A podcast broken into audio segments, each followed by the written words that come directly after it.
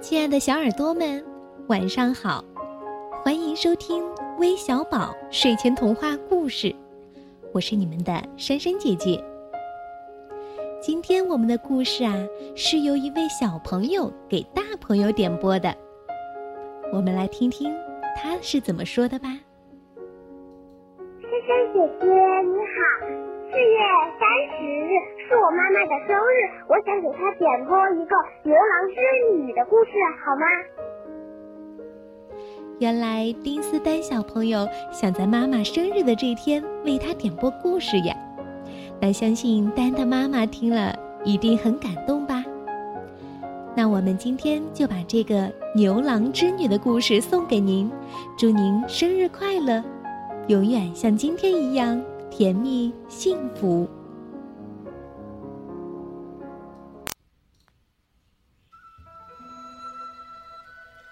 传说天上有颗织女星，还有一颗牵牛星。织女和牵牛情投意合，心心相印。可是天条律令是不允许私自相恋的。织女是王母的孙女，王母便将牵牛贬下凡尘了，令织女不停地织云锦，以作惩罚。织女的工作便是用一种神奇的丝，在织布机上织出层层叠叠的美丽的云彩，随着时间和季节的不同而变换它们的颜色，这就是天衣。自从牵牛被贬之后，织女常常以泪洗面，愁眉不展地思念牵牛。她坐在织机旁，不停地织着美丽的云锦，以期待。博得王母大发慈心，让牵牛早日返回天界。一天，几个仙女向王母恳求，想去人间碧莲池一游。王母今日心情正好，便答应了他们。他们见织女终日苦闷，便一起向王母请求，让织女共同前往。王母也心疼受惩罚的孙女，便令他们速去速归。话说，牵牛被贬之后，落生在一个农民家中，取名叫牛郎。后来父母去世，他便跟着哥嫂度日。哥嫂待牛郎非常刻薄，要与他分家，只给了他一头老牛和一辆破车，其他的都被哥哥嫂嫂独占了，然后便和牛郎分家了。从此。牛郎和老牛相依为命，他们在荒地上披荆斩棘、耕田种地、盖造房屋。一两年后，他们营造成一个小小的家，勉强可以糊口度日。可是，除了那头不会说话的老牛外，冷清清的家只有牛郎一个人，日子过得相当寂寞。牛郎并不知道。那头老牛原来是天上的金牛星。这一天，老牛突然开口说话了。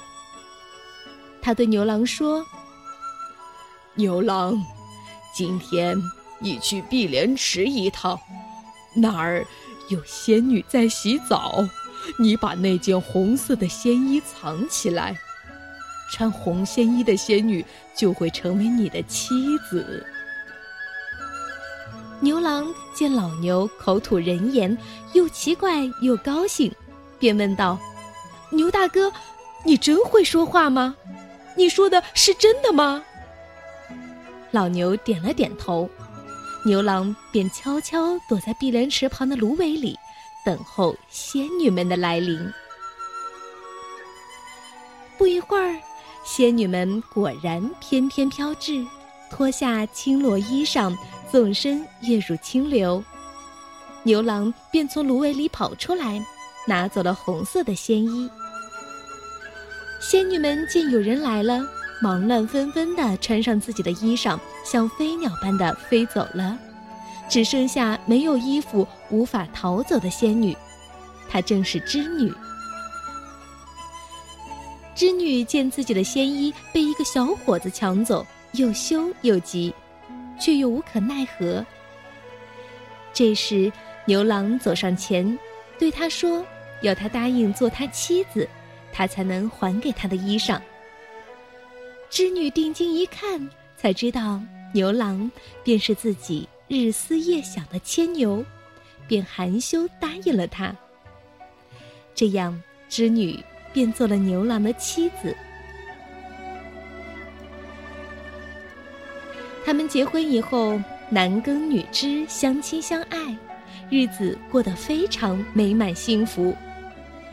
不久，他们生下了一儿一女，十分可爱。牛郎织女满以为能够终身相守，白头到老。可是王母知道这件事后，勃然大怒，马上派遣天神仙女，捉织女回天庭问罪。这一天，织女正在做饭，下地去的牛郎匆匆赶回，眼睛红肿着，告诉织女：“牛大哥死了。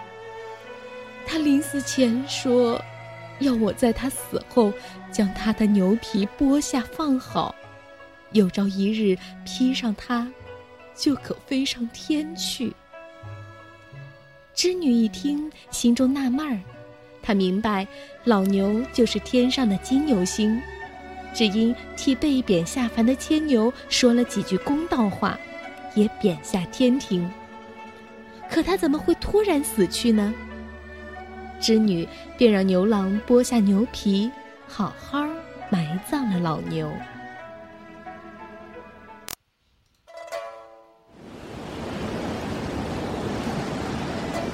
正在这时。天空狂风大作，天兵天将从天而降，不容分说，押解着织女便飞上了天空。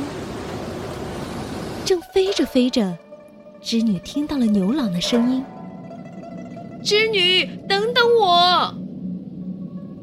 织女回头一看，只见牛郎用一对箩筐挑着两个儿女，披着牛皮赶来了。慢慢的，他们之间的距离越来越近了。织女可以看清儿女们可爱的模样，孩子们都张开双臂，大声的呼叫着：“妈妈，妈妈！”眼看牛郎和织女就要相逢了，可就在这时，王母驾着祥云赶来了，她拨下她头上的金簪，往他们中间一划。霎时间，一条天河波涛滚滚的横在了织女和牛郎之间，无法横越了。织女望着天河对岸的牛郎和儿女们，哭得声嘶力竭；牛郎和孩子也哭得死去活来。他们的哭声，孩子们一声声妈妈的喊声，是那样揪心裂胆，催人泪下。连在旁观望的仙女、天神们都觉得心酸难过，于心不忍。王母见此情景，也稍稍为牛郎织女的坚贞爱情所感动，动了恻隐之心，便同意让牛郎和孩子们留在天上，命喜鹊传话，让他们每隔七日相见一次。谁知喜鹊传错了话，说成每年七月七日相见一次。于是，王母就罚喜鹊给他们搭桥。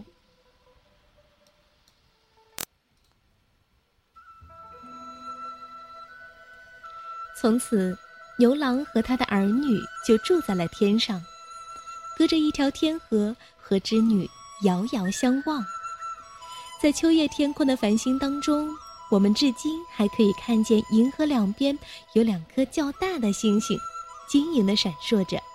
那便是织女星和牵牛星，和牵牛星在一起的还有两颗小星星，那便是牛郎织女的一儿一女。